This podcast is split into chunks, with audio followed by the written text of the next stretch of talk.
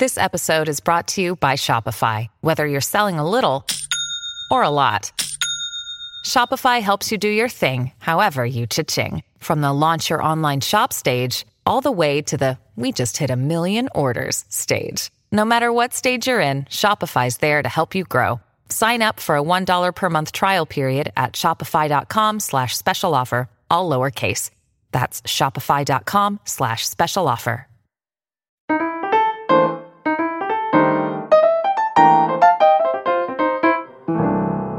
Hello mi gente amada y bienvenidos a otro episodio de Bla Bla Bla. Me acompaña aquí a mi lado Manuel Silva. ¿Cómo estás Manuel? Bien, ¿y tú, bro? Qué bello verte. Como en televisión, que la gente se saluda aunque se tiene viendo que si dos horas. Claro, ¿Qué ¿no? Y nosotros somos una generación que viene de la televisión. Sí. O sea, estuvimos en televisión y a mí me pasa mucho que siempre me pongo a pensar en formatos y me doy cuenta que son formatos anticuados. O sea, que es como que en un mundo de Teslas y vainas, yo estoy como que imaginándome como una Renoleta, un Renault o sea, las 4. ideas que se te ocurren.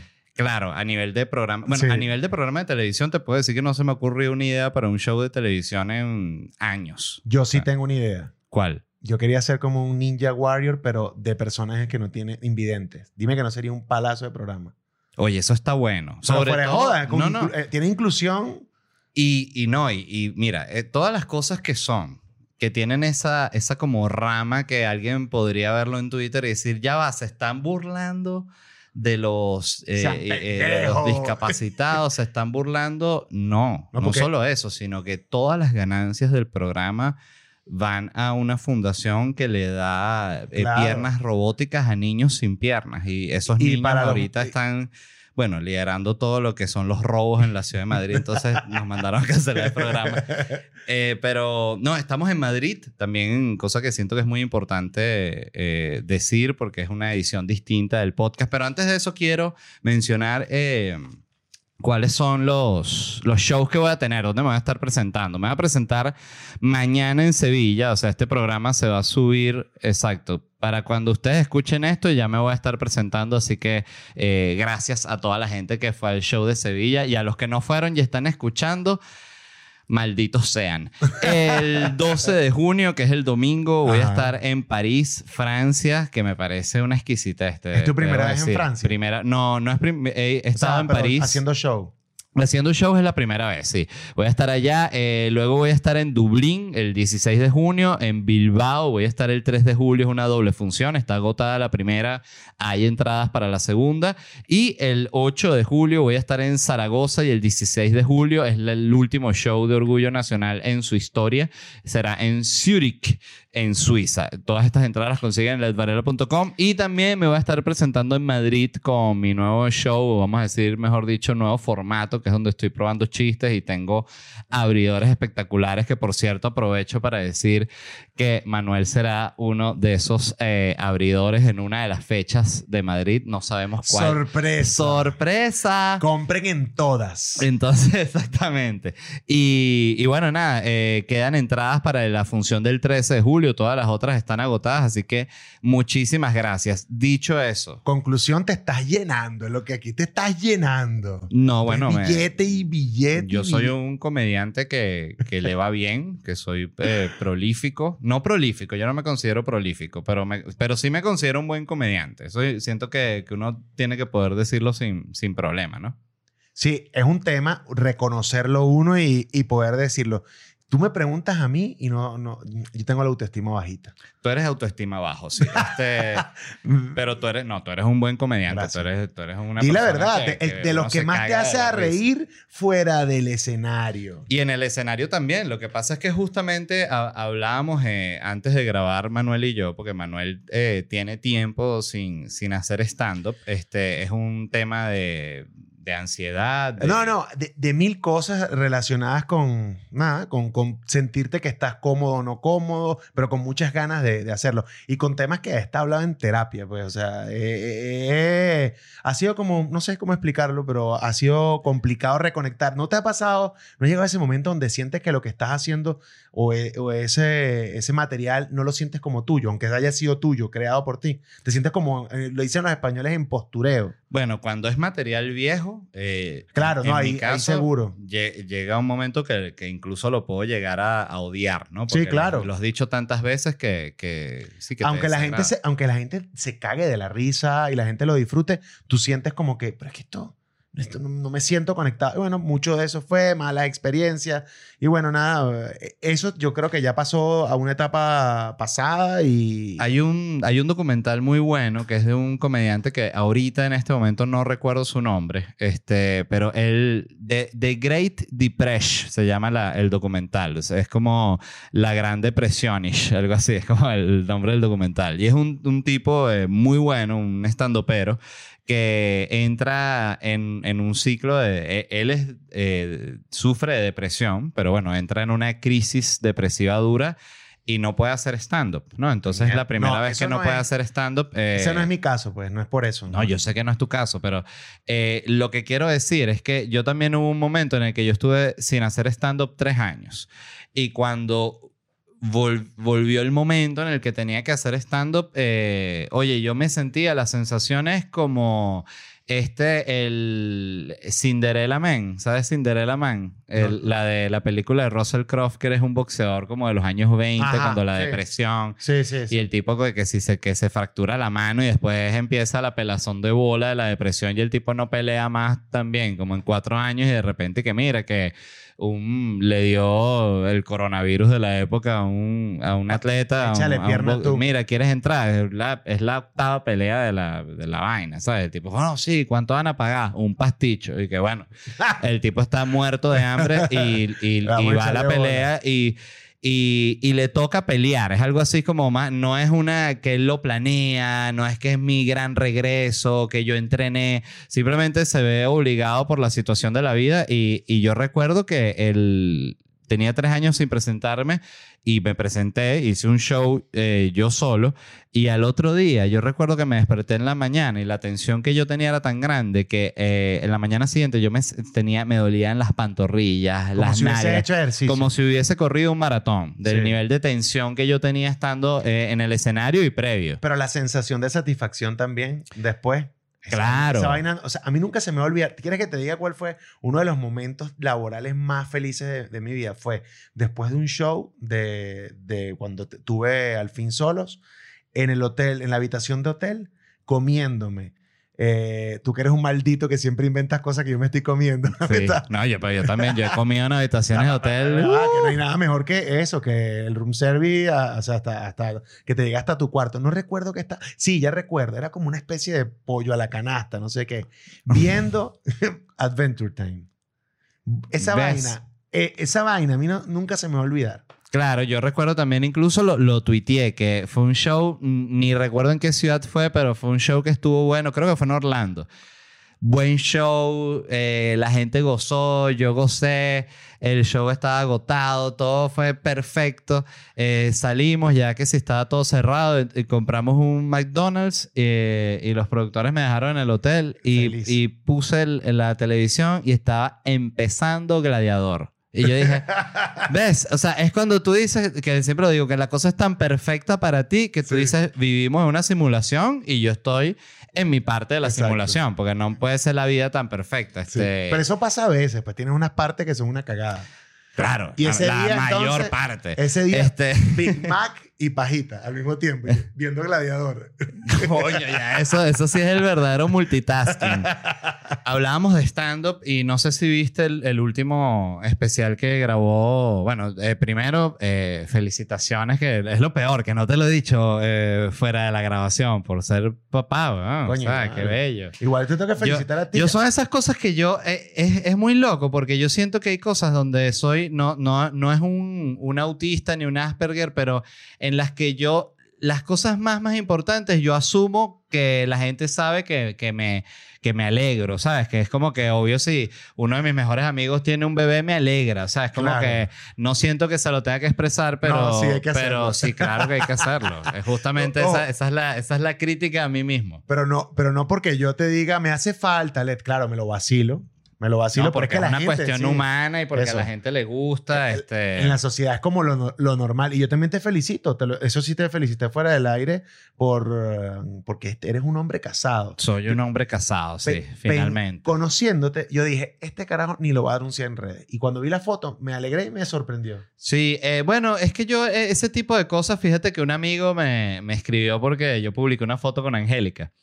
Y él me dijo y que me escribe que, mira, chamo, un mensaje así pelado. Mi amigo Álvaro Godoy, saludos a él. Un abrazo. ¿Tú te vas a casar?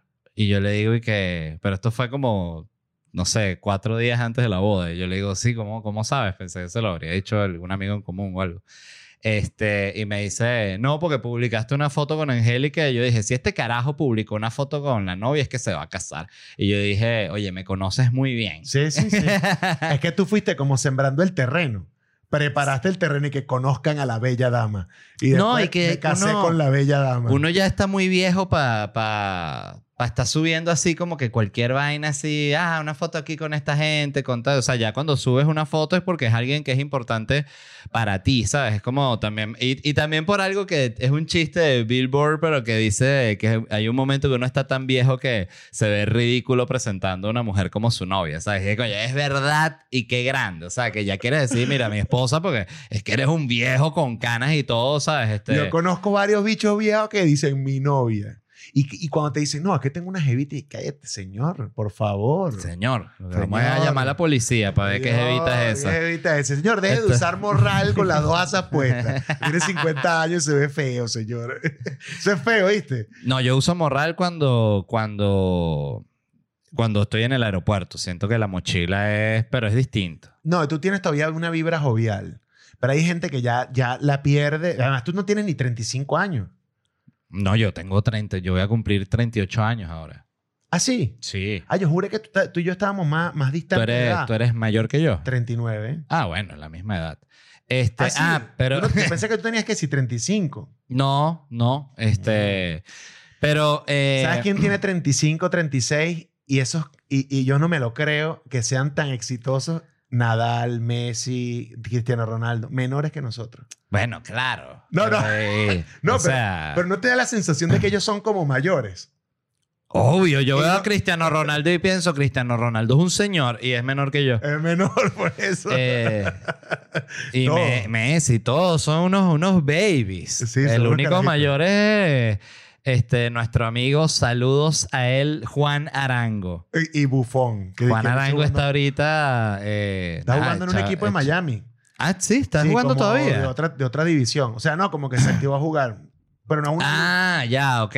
Sí, no es una liga dominguera, lo que entiendo, pero es como una liga ahí paralela. No es, no es una que sea Claro, será como la, la, la, la de béisbol esta, la doble A, una cosa así. Que algo es como, así, algo así. Claro. Que Arango todavía, bueno, como el, eh, Iniesta. Iniesta está que es en Japón y ya eh, de apariencia es como Anthony Hopkins. Entonces, igualito se mete unos goles así. Yo me imagino que, que esos son el carajo que llevan para esas ligas porque los convence que si un dueño venezolano que compró el equipo, les dice, mira, coño, Aranquito, yo sé que tú estás afuera, pero vente, papi. No, vale, para que cuando los carajitos te vean cómo es que tu estilo es como que se les Claro. copia, ¿sabes? Eh, yo te pago tu vaina, ¿sabes? Una venezolana. Mira, pero, ajá, este... Nada, Iniesta también... Es que, es que les, ofrecen tanto dinero que cómo decir que no. Por eso tú ves, yo... Forlán es uno de mis jugadores favoritos de, de la vida. Y, Un y mate como por que Forlán, le... dale un un mate por Forlán que, que ahorita... Si yo te empiezo a nombrar mate. jugadores, tú no puedes parar y que un mate por Luis Suárez. Por Luis Suárez. Luis Suárez, por favor. Pero Luis Suárez es racista, que siempre salen unos clips de Luis Suárez que si va, no le quiere dar la mano a, a, a que se, a Canté, uno, uno de estos. ¿Ah, un- sí? Sí. Este, que uno dice, oye, Luis, pero qué necesidad. Porque, claro, ¿sabes lo que pasa con Pero los ¿será futbolistas? Cierto, ¿Será cierto? Ojo, también puede ser que, que, que, que le cae mal y por eso no le dio la mano, pero no tiene esa cabeza para pensar, van, van a pensar que soy racista, ¿sabes? O como le pasó a Cavani. No, sí, pero no le pueden caer mal tres negros. Le eso sí. comentó, exacto, pero Cavani le comentó a, a un amigo del futbolista, feliz cumpleaños negrito, y entonces, claro, como lo siguen en Inglaterra, ¿cómo va a decir esa palabra? Y, y Cavani que no, que no es así, entonces, bueno, pero igual lo cancelaron, pero a nadie le importó. Eh, el- eso es importante. Ah, te iba a decir que sí, que justamente, que me imagino que no has visto el especial de Norm MacDonald, el último, No visto, porque no lo he claro, estás eh, en, No, en no la, en etapa. Es impresionante que esté aquí grabando el podcast. Pero no, lo que te iba a decir es que parte que lo único que quiero comentar me pareció muy interesante, además de que es buenísimo el especial, es que lo grabó eh, la noche antes de entrar a cirugía. No sé si él murió en cirugía o murió en, en la post, pero grabó como que yo pienso que cuando una persona como él graba un especial así en cierta forma, eh, no solo es el, el- el arte y su trabajo, sino también es una manera de dejarle algo a su hijo porque sabe que eso lo va a poder vender en Netflix por, qué sé yo, por 500 mil dólares, 200 mil dólares, lo que sea que paguen por un especial de Norm MacDonald. Sé que a Ricky Gervais le pagaron 40 millones de dólares, si Como no a me equivoco. que son unos números, Este, unas barbaridades. pero Norm MacDonald no estaba en, en No- esos no números. es ese calibre. no- nunca le. Bueno, nunca le, le dieron esa posición. Creo que tampoco llegó a ser tan, tan masivo como ellos. Pero algo impresionante es que lo graba frente a su laptop, así como muy parecido como estamos grabando ahorita el podcast. Tiene una laptop de frente con la cámara y una cámara como este estilo de, con una toma lateral y está en su casa sentado con un micrófono, audífonos para monitorearse, este, solo. Y es un show online, pero es impresionante porque tú ves como los primeros 10 minutos él está como aclimatándose, ¿no? Como es raro hacer un show tú solo, o sea, es absurdo. Pero él tenía público en no, Zoom. no, no, nada. Él, Él se solo se- haciendo se- un monólogo. se grabó haciendo un monólogo. Eso sí es raro. Y hay un momento en el que hay como un switch este, en el cual lo empieza a hacer al ritmo normal como de tarima y, y tú lo sientes así. O sea, eh, llega un momento que se te olvida que lo está haciendo sentado frente a una computadora, que fue lo que me pareció más, más, más impresionante. Pero, pero en fin, eh, Piqué le fue infiel a Shakira, ¿no? Tú te acabas de lanzar ese quiebre de aquí para allá. Sí. No, porque era un comentario que quería No, hacer más como yo- una recomendación. No, so- no, y yo te, te- te iba a decir, antes de que pasemos a, de Piqué a, a Shakira, yo siento que eso es lo más difícil, porque la magia del stand-up es que tú tienes la respuesta del público inmediata, que no tienes acá, que no tenemos en la con los que hacemos radio, eh, o sea, ni siquiera televisión a menos que tengas público. Entonces, lograr hacer ese switcheo que hizo ese carajo eh, es una vaina de, de maestría, y creo que sabía que se iba posiblemente a despedir de la vida. Porque eso es como un show. Bueno, Déjame, déjame lanzar este material antes de que guinde la chola. él hasta habla de que de, tiene unos chistes sobre el testamento este que tú tienes que dejar, que es el, el testamento en vida, no sé cómo se llama, pero que es donde tú dices qué quieres que pase si quedas en, vegetal, ¿no? Ajá. Creo que ya no se dice vegetal, seguramente tampoco. es. No se puede decir vegetal. ¿Cómo se va a comparar una persona que está sufriendo con una yuca? En fin. Hey, it's Kaylee Cuoco for Priceline. Ready to go to your happy place for a happy price? Well, why didn't you say so? Just download the Priceline app right now and save up to 60% on hotels. So, whether it's Cousin Kevin's Kazoo concert in Kansas City, go Kevin, or Becky's Bachelorette Bash in Bermuda, you never have to miss a trip ever again. So, download the Priceline app today. Your savings are waiting. Go to your happy place for a happy price. Go to your happy price, Priceline. Eh, vegetal. Cuando quedas vegetal, este, pues claro, que, que bueno que el doctor dice quedó vegetal. Y que, pero ¿cuál es? Ese es el término, doctor. No es en coma, pero está Bueno, vegetal. está vegetalito. Tú cuando le pones diminutivo la cagas más todavía. No, vegetalito, vegetalito. Pero el punto es que tienes que firmar este, este testamento en el cual tú dices, bueno, ¿cuál es tu decisión? Si tú quieres que te desconecten o quieres esperar eh, estando vegetal, eh, como en el documental de Schumacher. ¿Tú qué que- harías? O que me desconecten. De una, Eh, ¿verdad? Es que da, da miedo estar Mira. adentro escuchando todo. Escuchando todo solo con tu mente, sin poder ver TikTok, sin poder ver YouTube, sin poder nada. No, Puro y tu mente y- así, y desesperada. pensando en, realmente en la existencia, pero al nivel No, más pero- poderoso. No, pero yo creo que te pueden poner unos sensores para saber si hay movimiento cerebral. Yo, O sea, yo Mm. creo, yo creo, porque si no. Y entonces la gente que no tiene Yo creo que la eh, gente que está en coma pulso queda- cerebral. Yo creo que la gente que está en coma, no, porque si no, o no sé, estoy hablando pendejadas, la verdad. Pero es que si no, qué desesperante si de verdad tú escuchas todo. Que desconectenme. No, yo, yo quiero que me desconecten. De hecho, aquí De está hecho, nuestro testamento. Exactamente, grabado en video. No Eh, autorizo que me desconecten y Manuel también autoriza que lo desconecten. Eh, y autorizo también que donen mi cuerpo a la ciencia. No. No te lo- No, hay muchos estudiantes coño de madre. Sí. Yo no quiero que estén rayándome. Mira estas bolitas. No, y- mira esta- y esta- todo. mira estas bolitas. No, y no. seguramente todos los conserjes de, de- de esa- esas clínicas universitarias cogen y... No, chico, pero que. Necrofilia. Claro, vale. La gente es, mira. No, la gente es una mierda En serio, el humano, o sea, No. eh, es, es morboso y es enfermo. Y, ajá, tú me vas a decir, una persona normal va a trabajar en una morgue, va a elegir ese como su trabajo. O sea, ya si tú eliges trabajar en la morgue, y oh, seguro hay un bicho trabajando en la morgue escuchando el podcast, no, joder, An- empezó el prejuicio con la gente de la morgue. No. Antropólogo forense, seguro. seguro. Eh, bueno, no, igual hay gente. Yo recuerdo que yo, yo conocí hace mucho tiempo a, a un tipo que después, o sea, lo conocí así un intercambio, así estaba hablando con un amigo y llegó este día, ¿para qué pasó? Se saludaron y se fue. Y en lo que se fue me dijo, este tipo eh, estaba desempleado y tal, y que eh, tal cual, el tío de él es el encargado del personal de, del Domingo Luciani, un hospital o cualquier vaina. Y le ofrecieron para trabajar en la morgue y este era un tipo que, bueno, le ofrecieron, estaba pelando, quebrado, ¿quieres trabajar en la morgue? El tipo, dale, pues, y tú veis a este tipo y estaba... eh, eh, estaba consternado, o sea, se le veía en su vibra. Este, claro, porque- que no hay manera, no está choqueado con. Claro, porque es que ese trabajo no es para todo el mundo. O sea, eso es un trabajo muy, muy Mira, jodido. gente que maquilla muerto. Eso es horrible. Para mí.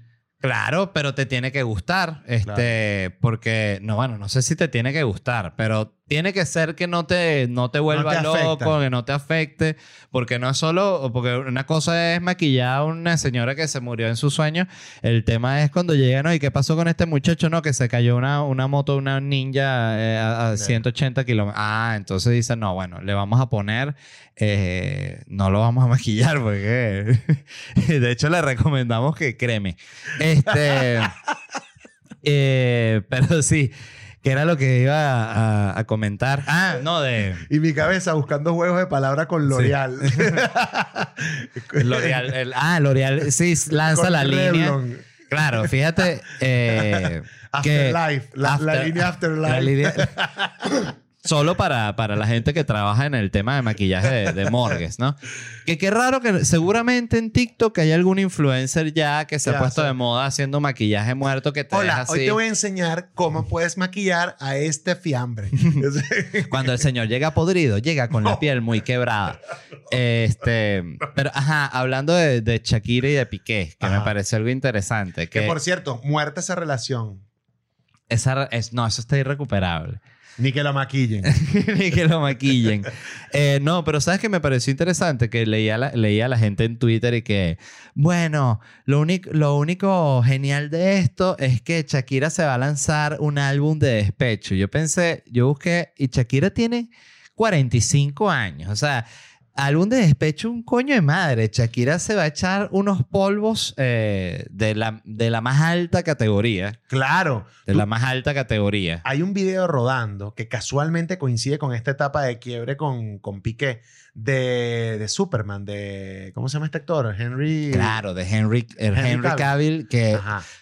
hablo mucho de él aquí en el podcast, porque a mí me gusta mucho él. O sea, él ¿Como actor o un físico? como actor y como hombre, me parece. un. Es, es una obra de arte. Hay gente que tú la admiras por lo bellos que son, porque dice esto ya no es que es guapo. Esto es Sí. un hombre perfecto. Sí, ¿sabes? Thor, como, Thor. como, no sé, Nicole Kidman. O como, no sé, hay cantidad. Sí, y hay gente, para que vean que esto puede pasar en- con los dos, hay gente que, o sea, yo a mí, hay mujeres que son tan bellas que ni siquiera me provocan nada. O sea, es como que se me anula. Cualquier Exactamente. tipo de atracción. Es como que háganle una estatua o pónganle Claro. que esté y que... Pero, eh, por ejemplo, yo, a mí creo que a nivel de belleza, la actriz que más me gusta es eh, Scarlett Johansson, que además me parece tremenda actriz. Increíble. Pero me parece una belleza demasiado perfecta y cinematográfica, pero yo no me imagino. Una porcelana. con una porcelana. Coño, Scarlett Johansson es una, porce- porcelana. ¿Sabes? Una porcelana. porcelanita. ya tú sabes que eres un viejo de mierda. Que bueno, otra vez el diminutivo de una Una porcelanita es peor. Me deja vegetalito. no, ya tú, ya tú sabes que eres un viejo baboso cuando empiezas a verle detalles de zonas que nadie ve. O sea, lo- al principio una como muy básico y que culo, teta, cara. Ese es, el, ese es el joven hombre de joven, o sea, ya. Claro. Después empiezas y que Carle Johansson, una una- un lóbulo de la oreja. y aquí como Y el un- cuello corto como me gusta. A mí me gusta el cuello corto. Como de, como de tortuguita recién pues, que el cuello corto de una porcelanita. bueno, te- estoy de acuerdo con Bueno. ejemplo. Esa es una chama tan bella. Ajá, pero al punto que voy, si, si yo me imagino una fantasía con Scarlett Johansson, yo no me imagino cogiendo con Scarlett Johansson como una sucia bestia, sino me imagino con ella eh, que me dice, sabes, Eh, mira, quiero que te vengas a Cannes conmigo. No. ¿What? Pero a Cannes que alfombra y todo, claro, yo te voy a comprar un Y como, hace piquitos uno con Scarlett Johansson. No, agarrado la mano Claro, en la pero- que sales en toda la prensa del mundo. Claro. ¿Quién es ese huevón? Dicen todos los titulares. Así, titular de, sí, de la- claro. de la- en de- New York Times. de New York Times, que ¿Quién es ese huevón?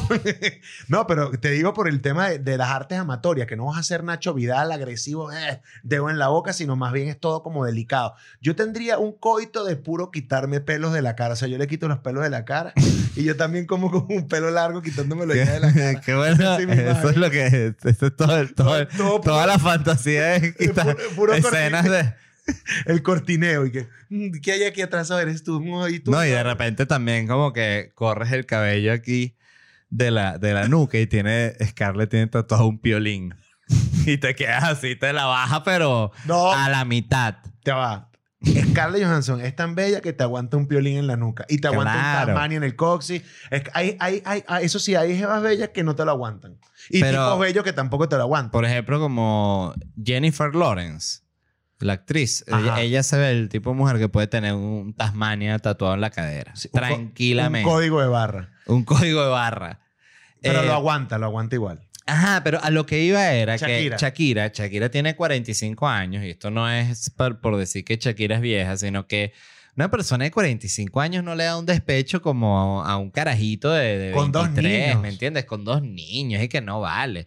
En lo que Piqué le toquen, eso sí lo sabe Piqué, que el fin de semana que le toquen a él cuidar a esos niños, que Shakira se los deje así y le haga así. Nos vemos. No, los niños no van a Voy querer. saliendo en el avión. Y, y- ah, bueno, que entonces, claro, que se empieza a viralizar y que No, Henry lunes. Cavill siguió en Instagram a Shakira. Entonces, claro, Pasó, buscan, y pasó. claro, pero hay, hay una persona llevando el control de toda la gente. Bueno, tiene que haber. Y también le está siguiendo Capitán América. Y Capitán América, buen trío, hay que y- decir. No, y Piqué, ¿sabes que Normalmente los chamitos y que no, te odio ese padrastro y tienen peo. ¿Qué peo van a tener si su padrastro es Superman? Claro, exactamente. No, yo siento que este. No, claro, es que Shakira tiene acceso a. a- Shakira se puede coger a Putin, a, a, a Trump, Shakira se puede coger a quien sea. a quien sea. O sea, ella tiene el poder para destrozar eh, relaciones de famosos. Que queda para, para los simples mortales. Ahora, ¿ya te dijo con quién montó Cacho Piqué? No, Porque yo vi un intriga, chisme. intriga, yo vi un chisme de que había sido con la mamá de uno de los jugadores, pero eso que Pero era eso- falso, ¿no? Eso, sí, eso es falso. Con la mamá de creo que de Gaby. No sé ni quién es Gaby, pero debe ser un, un, chiquitín de la selección española, súper buen jugador del Barcelona. Una porcelanita Una- también. una porcelanita. Y la mamá es una MILF, una señora Una guapa. milf. Como seguro de la edad de Piqué, o un poquito mayor. Un poquitín mayor así, como. Tres años mayor. Rubia pecosa, tetas pecosas. Esa señora Piqué, capaz Claro. ahí se enamoró. Y una mamá del muchacho, va para allá, da- Piqué y tal, tal. Entonces, claro, este, no sé. No, yo siento que no se puede juzgar porque uno no sabe tampoco si, si Shakira también le, le ha sido infiel. Además que la gente habla de las relaciones y fue lo mismo que pasó con el, con el juicio de, de, de Johnny Depp y, y Amber Heard. Amber Heard. Amber Heard. sí. Amber Heard. Eh, que la gente habla de ellos como si fuesen los amigos de ellos, que pare- pare- parecen eh, enfermos. Es que hay gente que vivía la vaina como si estuviese viendo, no sé, un capítulo, una serie. A mí un momento me dio como asquito, pero dije, ay, chico, yo no quiero saber la intimidad de esta gente. Y A mí Johnny como- Depp en general me, me da asco, pero es, es como que yo siento que él huele como a incienso con, con culo. O sea, este... Como porque él es tal cual un pirata, ¿no? O sea, él se quedó pegado en el look de pirata. Es que tiene una banda de rock y cuando tú lo ves tocando en la banda de rock es como un poco de trapos encima, con un poco como de collares. Ajá, y fíjate esto que yo lo contaba el otro día, no sé si lo dije en el podcast, pero vi, me salió un link de estos demasiado clickbait y que estos son los famosos que apoyan a, a- que han mostrado su apoyo a Johnny Depp, ¿no? Entonces era la clásica que te sale una por página para que le des clic, ¿no? Y entonces cuando salían los músicos, todos los amigos de Johnny Depp, puro viejo peludo tipo Kate Richard, todo como se viste Johnny Depp. Claro. Entonces tú dices, claro, él los admira, se hizo famoso, se hizo pana, es Claro. hasta más famoso Ah, que ellos. Así, así, Así. en ese orden. Entonces él los, los, los emula, él se viste así, entonces él es como pirata. Y él tiene banda. Y esta mujer también, eh, bueno, llevó mucho palo en internet, hay que decirlo, o sea, porque eh, él, él no es ninguna joya. Él era que, no, yo también, yo justo cuando ella me empujó por, por las escaleras, yo me... me cuando me estaba cayendo, le rajuñé todas las nalgas hasta las pantorrillas. Pero ¿qué por- iba a porque hacer? me, Iba me estaba cayendo. O sea, entonces, que coño, eres un maldito No, también. Mira, Los dos son unos locos, ¿no? Eso quedó en el juicio claro. mi conclusión es eso, que era una relación de mierda. Ahora creo que quedó como peor ella. Y yo creo que esa es la ganancia de Johnny Depp. O sea, Johnny Depp no ganó los 15 millones de dólares, que eso para él es como pelusa, ¿sabes? Eso es pendejada. Pa- Lo que gana Johnny Depp es que frente a todo el mundo, por hacerlo en un estado donde se puede hacer visible, televisado y, y que se muestre en redes, que fuera la intención de su abogado, quedó mucho mejor y va- yo, va a volver a hacer película. Ahora, para que esa chama consiga trabajo, yo lo veo... No, yo creo que, que los dos les va a ir súper bien porque la, la, el, el boom publicitario que es tener a esta mujer en una película Claro, también es claro, bestial. o sea, claro. porque tú dices, mira, para lo que tú contrates a, esa, a, a Amber, todo el planeta se va a enterar de esa película. Y va a querer ver. ¿Sabes? Este va a querer verla, el que, el que es fan porque es fan, el que la odia porque la odia. Y Pero- eso, la gente. Es, es- es que ahorita es un mundo muy. Bueno, fíjate todo lo que hemos hablado. O sea, es. Vivimos en un mundo farandulero. Sí. Pero duro. Pero o sea, tú lo ves porque cuando Ucrania, que es una guerra en la cual está muriendo gente, en la cual es todo un megapedo, el- lo- lo- murió con la, con la noticia de Will Smith y después ahí se empató con el, con el juicio este y olvida la Ucrania. Y Zelensky Créeme está que- créeme desesperado. Dice, ¿qué- ¿quién ha llamado para entrevistarme hoy? No, nada. Te están llamando de un, de un, ¿Qué de un imaginas? programa en Guayaquil. ¿Te ¿Le quieres echar bola? En Nicaragua. Entonces, ¿Tú te imaginas que Putin siembre puras vainas para que se hagan noticias y que quiebren la noticia de, de Ucrania?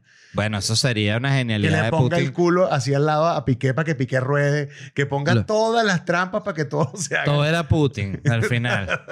Biden y que eso es lo que yo decía, todo es Putin. Eh, oye, Putin también tiene... no, llevo tiempo sin, sin ver como una declaración de Putin. Este, Él está como tranquilito, pero sigue avanzando. no, y sacaron unas fotos en las cuales dijeron, miren Putin, Putin está hinchado. Entonces, claro, cuando lo ven así, dicen, Putin, Putin está en quimio, Putin. Entonces empieza toda esa conversación clásica que además todos los dictadores mueren en ese sentido por su ley mediáticamente, porque ellos son tan secretistas y todo es un misterio, que cuando no hay un misterio y ellos quieren, no, no, no tengo, no, no, no me estoy muriendo y que, y que no te estás muriendo. Sí, Sí, siempre dicen lo contrario a lo que está pasando. Y que no, pero esta es Putin que les juro que no a los mismos ministros, ¿sabes? ¿Tú, tú crees que, porque ven acá, no puede ser de las personas que tenga más mala vibra encima, porque todo el mundo le cae mal, o sea, muy poca gente le cae bien Putin.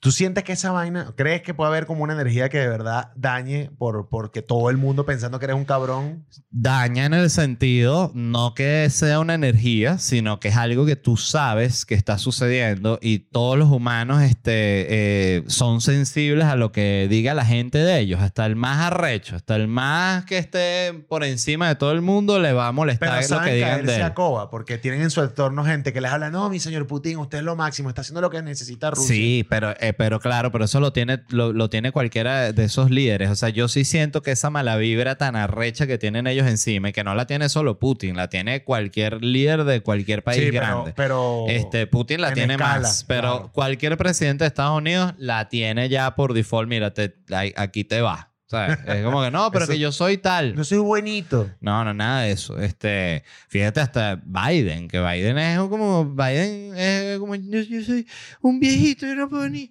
ni, ni esto me lo puede servir, me ayuda. Entonces, claro, él juega esa, pero... No tiene, le cae. No, le claro, cae. como, ¿sabes lo malo que tú tienes que ser para llegar a ser presidente de Estados Unidos? O sea, tienes que ser más malo que el diablo. O sea, ni hablar de ser presidente de Rusia. O sea, si tú llegas a ser presidente de Rusia, tú eres demasiado malo. Tienes que ser a juro. Tienes que serlo. O sea, tú dices que Obama era un tipo malo también. Claro, todos ellos. A mí no, yo no creo que ninguno de esa gente es, es buena. Y, y- y di- ni hablar de los papas. Qué bueno que ahorita siento que ya se sabe finalmente que, que Juan Pablo es un coño de madre, ¿sabes? Sí, Porque, que salió, no puede ser, ya va. bueno, que se ha sabido que apoyaba a todos los que fueron grandes dictadores. Está ahí Juan Pablo y que iba y le, le- le- le besaba las manos y decía aprobado. Este, entonces, claro, eh, ya se murió y no pasa nada. Pero, pero sí, era gente que estaba con, en ondas muy, muy feas. Este, y con el tiempo se sabe, pero ya de nuevo, ya qué importa cuando ya pasaron 30 años, ¿me entiendes? Eso es como cuando quieren cancelar a, a George Washington. ¿Sabes? Que George Washington tenía esclavos. George Washington se murió hace mil años. hace ya, con- o sea, entonces, ¿qué, qué quiere que.? Ya lamentablemente pasó hace mucho, ¿sabes? Entonces ya. Sí, ahí no, ahí no puedes hacer nada. Pues no, es pero- una conversación yo pensé- absurda. Pensé que ibas a unir Papa con Shakira y dije, y aquí se volvió a fundir que y Shakira está saliendo con el Papa. Oye, eso Pero sería con el una Papa- joya. con el Papa que pintan de malo. El Papa Francesco. No. El Benedicto. Benedicto Reis, Reisinger. No, y que eh, tuvieron un contacto en el cual eh, eh, Shakira fue al, al Vaticano porque quería confesarse directo con el Papa, pero Francesco estaba de viaje y, y- y le dijeron a Benedicto, Benedicto, activo para confesar a Shakira. Benedicto, y que Shakira la, la niña colombiana, no, pero ya es una mujer adulta, le dicen, ¿no? Entonces, ah, para ver, le muestran fotos, ¿no? En Google. Entonces le hace, bueno, vamos a, entonces genera una relación súper rara. Porque además ese es un viejo que debe, debe agarrar a la gente como de pupilo, siento yo, ¿no? Tú dices que les va lavando el cerebro lento. Claro, No, o sea, yo todo eso de que son líderes religiosos es, es un trabajo lento. Es como Osho, ¿no? Que, que salió el documental este. Todo siempre es igual. Era que, no, aquí nos vamos a reunir, somos cinco y después diez y tal. Y siempre al final termina en una orgía. Yo no, yo no sé cómo hacen esos bichos que son unos manipuladores para lograr crear sectas que si de 200 personas. Capaces de hacer lo que diga el líder pendejo ese que tienen. cara dura, tienen cara dura de la más heavy, o sea, que no les importa y dicen, mira, yo vino Dios y me dijo, led, esto es lo que hay que hacer. ¡La pastilla! Mira, un- una cosa que te quería preguntar, porque hay un tema que a mí me llama mucho la atención, porque, y es que siento que está de moda el tema de la gente que no quiere tener hijos, como por el tema del clima, del ambiente, de lo dura que es la vida. Tienen mil razones, ¿no? Eh, se sienten orgullosos, además, ¿sabes? Siempre lo están expresando, como que yo sí no voy a tener hijos, que... Pero me parece una actitud súper Bueno. absurda y y te voy a explicar mi, mi, mi punto de vista. O sea, yo no tengo hijos, este, pero lo que me parece absurdo es como que, o sea, no quieres que nadie tenga hijos porque ya como que el planeta está cerrado, ¿sabes? O sea, Ah, Naciste tú está cerrado. Ah, pero tú dices que hay gente que le gusta que los demás tampoco tengan. Claro, antinatalistas. O sea, son la gente que Ah. piensa que todo el que tenga un hijo está como que aportando a que el planeta desaparezca. Entonces, primero, una cosa. El planeta es una piedra. O sea, el planeta es lo que hace a la Tierra Tierra y por lo cual la gente quiere defender la Tierra es porque los humanos están ahí, ¿me entiendes? O sea, es donde lo- el humano ha vivido su historia. Y yo siento primero que todo el mundo, debe- o sea, que siempre es absurdo esa visión como de cerrar el- la puerta, ¿sabes? Como que ya, somos demasiados. Hasta aquí, hasta yo. Entonces, ok, pero lo segundo... ¿Y que quién dice eso? Ah, tú. ¿Quién eres tú y qué sabes tú? O sea, ese es el tema. Claro. No, no, mis creencias, tus creencias me puedo limpiar el fundillo. Sí, pero mira, mira Primera mi vez punto, que se dice ¿no? fundillo en este, en este podcast. Sí, Primera totalmente.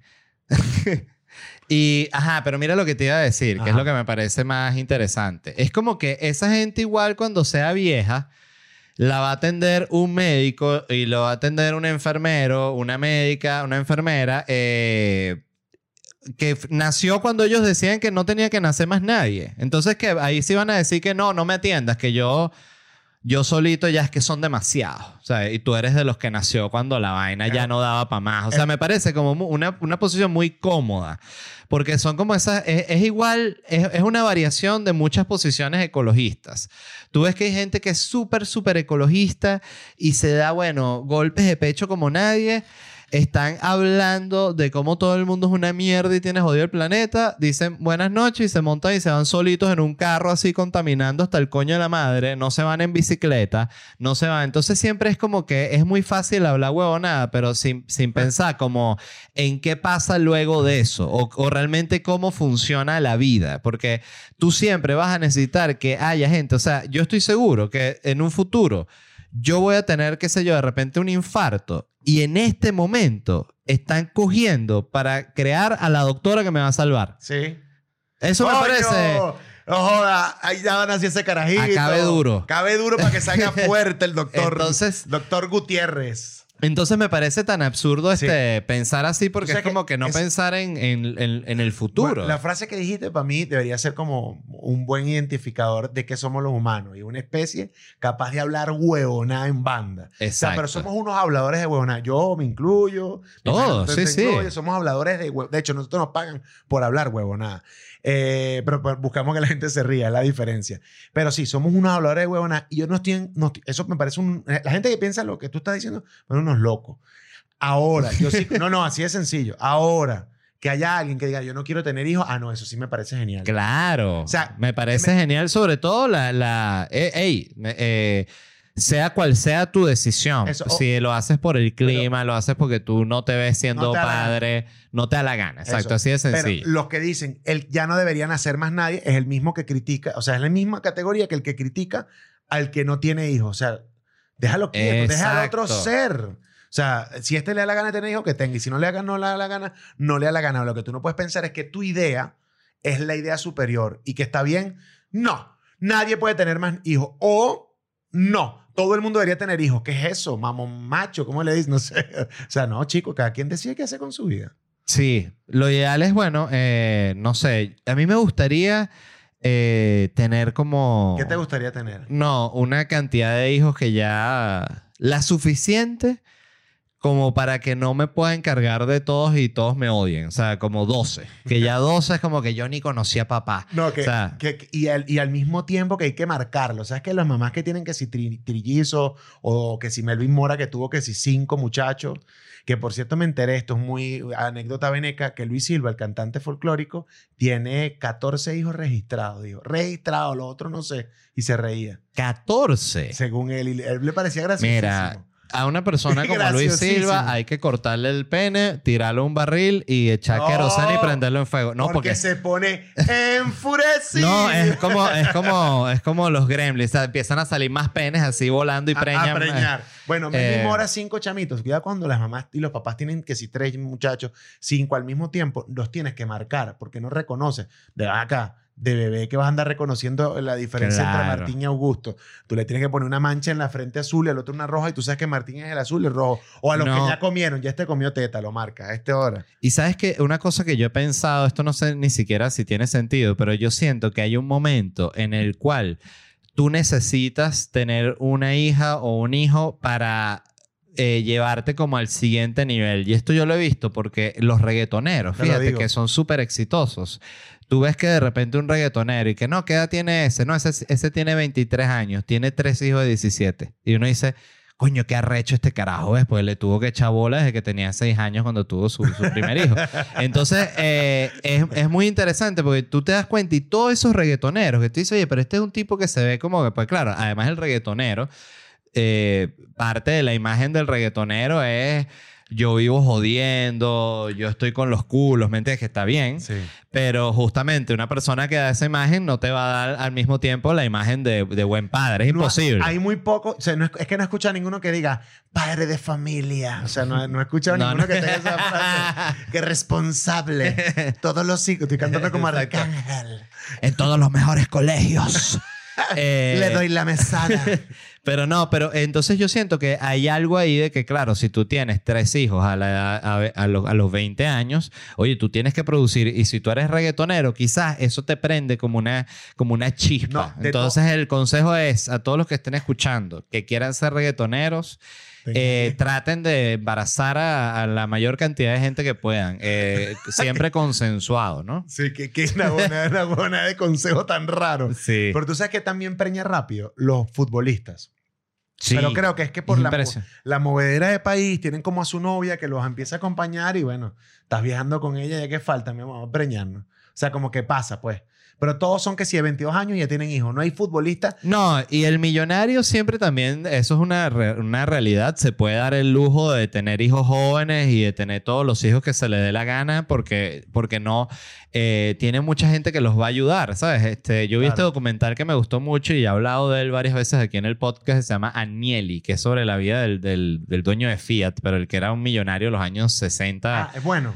Buenísimo, es una joya. Este, qué porque hablan de la vida de él y es, y es un básicamente un millonario italiano de, de- de esa vieja escuela de la época de Kennedy y Onassis y esos millonarios de Grace Kelly, del yate y la vida en, Y el bicho en París. la vida- la claro, sí, parte de lo que me gustó del documental es que se muere el papá de Agnelli y Agnelli tiene una cosa así como decirte 23 años.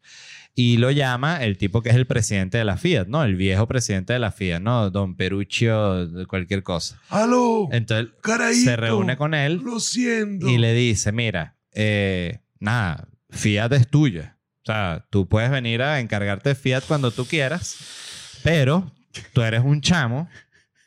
Yo lo que te recomiendo, muy inteligente el viejo, es que tú te vaciles tu vida unos años y vengas cuando te provoque de verdad, ¿sabes? Porque no era, este no era el plan.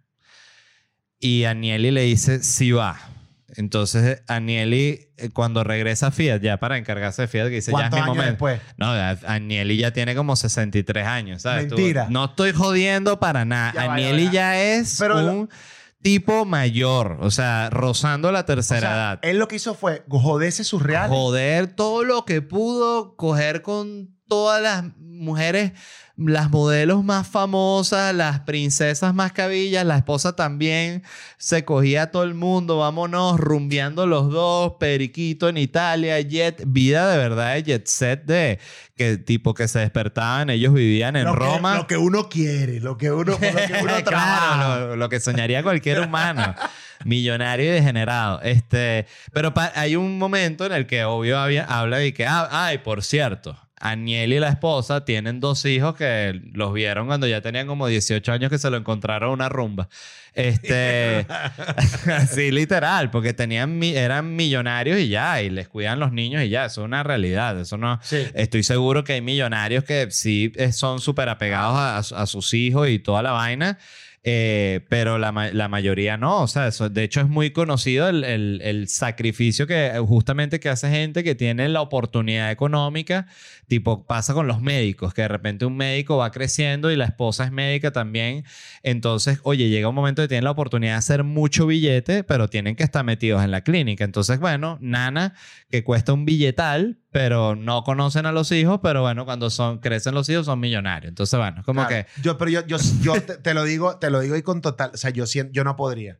Ahí tiene que haber un equilibrio. Porque, coño, es que cómo te va. Yo ahorita que lo estoy viviendo, apenas de meses, ¿cómo te vas a perder? Claro, pero tú eres una buena persona, Manuel. Y eres pelabola. no, no, no. y eres pelabola. Y eres pelabola, Manuel. Eh, no, Pero este... mira, esa vaina le pasa a un chamo, por ejemplo, de Acarigua, venezolano, que le dice, mira, la Fiat es tuya.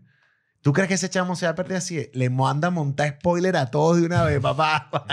y pedales momo, ¿qué pasa? Claro. Un poco tuneadito. ¿Cuánto cuesta la Momo? O sea, porque ya ahí puedes comprar la compañía. Qué loca esa Eh, marca que se hizo como famosa. No sé si fue en nuestra época, nuestra... Eso es demasiado lo- los, tempranos 2000, ¿sabes? Sí. Que era esa moda eh, Backstreet Boys de blanco, palanca momo. eh, Pedales momo a los carros. Es esa moda como Y2K, Ajá. ¿no? Como la del milenio. Ajá, Era, era todo así como plateado, como, como Eh, un borde mucho cromado. plata- eso, mucho plateado. Todo era el milenio es plateado. Todo- ¿sabes? todo es Así. plateado. Era como esto, así, milenio. Mile- milenio. Todo milenio, Y tú plateado. y yo pelando una bola en esa época. Claro, esa, En los esa- 2000. los 2000 la época de la mayor pobreza en mi vida. O sea, Igual. seguramente es- es- espero... eh, yo siempre, ¿sabes? Que siempre me pasa mucho que yo veo a los indigentes y digo, puedo terminar así tranquilamente. O sea, este... o ¿No sea, te si- molesta terminar así? no es que me mol- obvio que me molesta, yo no quiero terminar mendigo, pero que lo, lo que te quiero decir es que lo veo como una posibilidad. O sea, yo siento que en, en la vida pueden pasar tantas cosas horribles Sí. que no era lo que tú planeabas, no era lo que tú esperabas. Y bueno, y terminas mendigo. Y no era tu plan. Sí. Nadie, no, nadie tenía de plan ser mendigo. No, hay vainas que tú ni puedes controlar. Y Claro. que si tratas de controlar todo, te vuelve... Lo he hecho, el otro día me echaron un cuento y no sé qué tan nefasto te has puesto tú con cuentos oscuros, pero tú vas a echarlo. Me, me dicen, ponle al coche de la bebé, ponle al coche de la bebé, la- el, ¿sabes? El capazo, el que lleva dormidita, tápalo cuando pases por debajo de árboles, porque uno nunca sabe si un pájaro caga o una rama. Y yo, coño, ¿verdad? ¿Verdad? Y me sentí como verga. Esa no la tenía y eso que ando pendiente de todo, pues. No pasa nada por encima del coche, pero no me pensé en esa. Y dije, sí, sí es mejor, aunque imagínate la mala suerte. Me dice, no, no creas. Yo conocí una persona que fue a la playa, señora estaba tocada porque quedó muy mal después de esto. Yo conocí a la bebé y la llevaron un día para la playa y le cayó un coco y jodió a la bebé. Un coco. Un coco. O sea, yo sé que da risa el coco. No, pero te, te estás riendo tú, que, que hijo de puta. O sea, se ríe y después me dice que maldito que te ríes. No, yo sabía que te ibas a reír. No, no, pero- Te, te- no, te no. lo terminas con coco así, con una sonrisita así que. No, porque da risa la palabra con No. un coco. Y tú respondiste como chéverísimo, con un coco. ¿No entiendes? Entonces, esa es, ¿qué te quiero decir? No. ¿Cómo, cómo eso te cambia la vida? Eso, eso no está en ningún escrito en nada. ¿Quién carajo va a pensar que eso puede pasar? Tú pendiente de ponerle protector solar, tú pendiente de poner de que no se No, nadie mar, se va a nadie imaginar se que, imagina un, un que un coco que coco le, te- le va, le va- le va a matar a la bebé. O sea, eso no se lo imagina nadie. Ay, no, no, no, no, Este- cállate, cállate, cállate. Pero ve, y, y fue él el que empezó el Pero, cuento. te- pero pa- por contar una anécdota maligna de cómo la vida no sabes cómo te puede cambiar.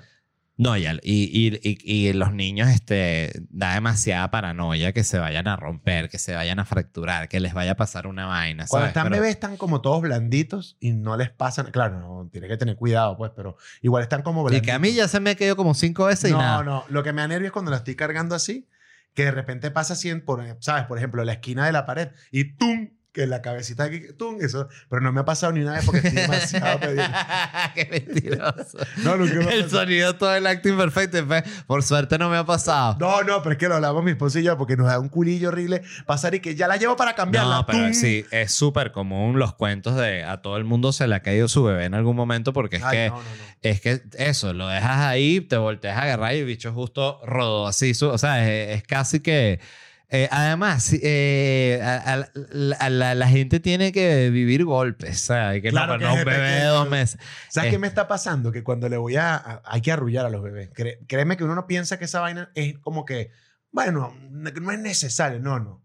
Hay un momento donde tú tienes que hacer movimientos constantes, repetitivos y hacer, producir sonidos que ayuden a calmarlo. Un sonido que los calma mucho es el de ruido blanco, el ruido de secador, eh, o hacerle shhh, tú si no quieres descargarte una aplicación de ruido blanco o prender un secador o algo.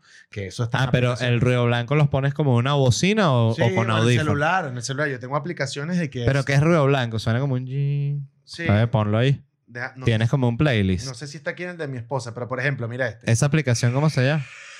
Se llama, yo te voy a decir. Préstamela llama ahí. Ruido blanco se llama, mira, escucha. Esto es un secador. Secador. Voy con ventilador. ¿Qué pasa? Esto Que es para la persona que está escuchando el podcast y el, el bebé empezó a llorar. Sí, y ahorita me salió una publicidad porque obviamente no la tengo paga. Ok, ahí voy. Vamos a ver. Pero suena, desgraciada. No, porque no suena. Más mala esa aplicación. Mierda, qué mala que me dejó mal. Ahí Aquí está. está, lo tenía, lo tenía muteado, perdón. Este es ventilador. Este es ruido blanco, escucha. Se parecen todas, mira. Ah, suena como un avión cuando está en la pista. Mira, aspiradora. O sea, al bebé le gusta el tormento. Recoge tu cuarto. Una lavadora no sé de dónde. Este es como un taladro. No, pero eso ya está muy fuerte. Esto es para un bebé masoquista. Sí, claro. Mira, carro. Como rodando en un carro. Esto es metro. Para los bebés que te los llevas lejos. Ola, mar. Sube el volumen y escucha lo bueno. eo. No, hay uno, hay un Lluvia. sonido que es gente denunciando a un malandro y es puro que agarre, agarre ese coño de madre, agarre, No. No, y sonidos de raya de gente, de gente oliendo. Ah, bueno. pero seguidilla, lo Lo ponen en de- loop. lo lo de Para ver. Lo de guindadísimo. Ahí está. Pu- Puta publicidad. ahí está. ¿Qué tal? Pues el que tú quieras. ¿Cómo se...? Stop, ok. ¿Y este de la noche qué es? Anoche, ok. Ajá. Entonces Ah. tú le pones esto, pero también tienes que lanzarle una canción. Y no me sé un coño. O sea, yo, yo me pongo a pensar, ¿qué canción de bebé te sabes tú para tararear? Ninguna. O sea, pues de repente, la manzana se pasea, pero eso no es como para dormir. Se terminaba en momentos de desesperación. No, tienes que cantarle como una de Pink Floyd. Es que he empezado a hacer cosas como nane, no, nane, nane, nane, nane, nane, o sea, tararear reggaetones, o sea, porque se me... La, y la que ha funcionado, ha funcionado de verdad, verdad, es la de Star Wars. Tan, tan, tan, tan, tan. Esa va bello. Wow, ¿ves? Por eso está John Williams for Babies. Hay, no, hay todo. Hay Chino y Nacho for Baby. Hay, hay un montón de canciones que te puedes imaginar. Hay canciones de rock para bebé. ¿Quieres buscar canciones de rock para bebé? No, porque me bloquean el... Tienen los derechos de los- Ah, la verdad. maldita gente del lobby Verdad, de las canciones de bebés. Eh, ajá, cuéntame, ¿qué ha sido lo más difícil? Este, eh, bueno, lo de no poder dormir, ¿no?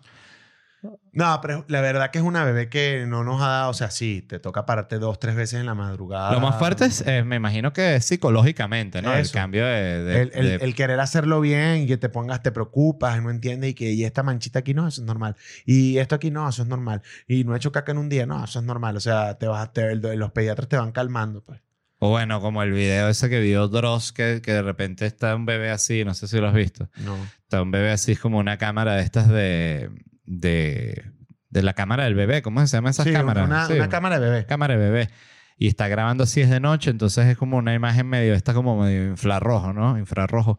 Entonces el bebé está así parado, así como en, en el bordecito de la cunita, así Estás paradito. contándome esto y tengo un escalofrío aquí en la, que en la- en la- Así paradito, así y tal. Y entonces de repente el bebé así como que se, se monta así súper fácil en el bordecito de la cunita así y se para y... Y es como un bichito rarísimo. Eso no puede ser cierto. Eso lo puso Dross. Y puso otro video que, por cierto, ese sí me cagué y dije, coño, por eso es que este carajo es tan famoso, ¿vale? Este, que Ese es era un- como un bebé poseso. era como un bebé poseso, pero son puros videos que hace la gente eso ahorita. Hay carajos que hacen Sí. eh, animaciones. O sea, yo he visto que si en TikTok un tipo y que se pone y que pone así, el tipo está en una pantalla verde, vestido como de Naruto, una vaina así, y dice que lo que hace una semana de edición en After Effects, y es un carajo en su casa, se graba y que, ¡ah! Y después se pone todo el- poder y salta y mata unas vainas que tú dices, mierda, ¿cómo ese chamo hizo eso? Bueno, lo del bebé es nada.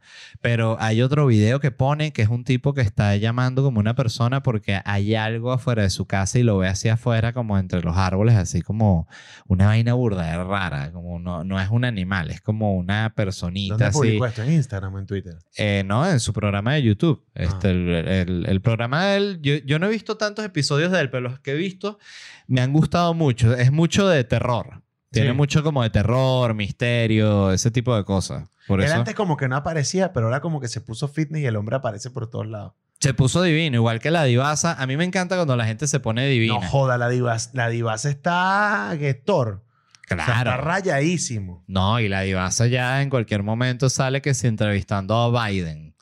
Impresionante lo de la divasa. ¿Quién más se puso bueno así? Dross se puso bueno. Dross tiene más mérito porque tiene como 20 años más que la divasa. O sea, la divasa todavía es joven. Sí. Este, se puede meter en un gimnasio, ¿sabes? No hay rollo. Pero Dross ya estaba... No sé cuántos Dross- años tiene. Dross debe ser Ajá. como contemporáneo con nosotros. Pero que aparece en el video, como una, una vaina dentro un, en un monte.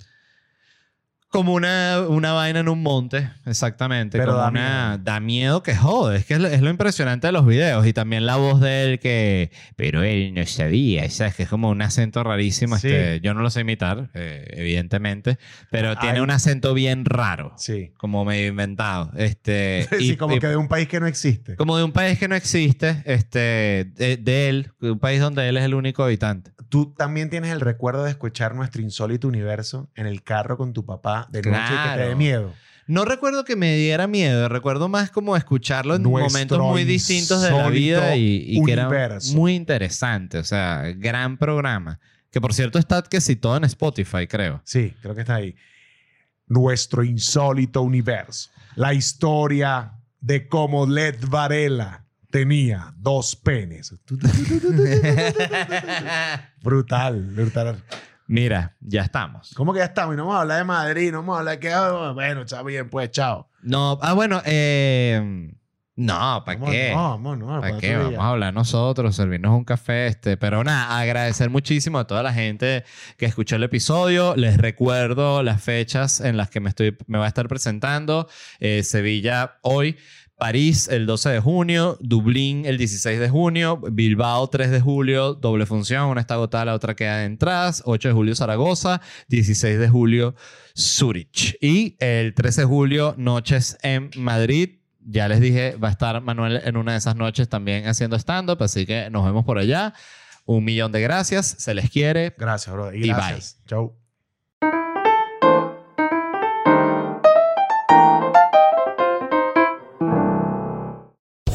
Land Casino asking people what's the weirdest place you've gotten lucky? Lucky? In line at the deli, I guess? Aha, in my dentist's office. More than once, actually. Do I have to say? Yes, you do. In the car before my kids' PTA meeting. Really? Yes. Excuse me, what's the weirdest place you've gotten lucky? I never win and tell. Well, there you have it. You can get lucky anywhere playing at LuckyLandSlots.com. Play for free right now. Are you feeling lucky? No purchase necessary. Void where prohibited by law. 18 plus. Terms and conditions apply. See website for details.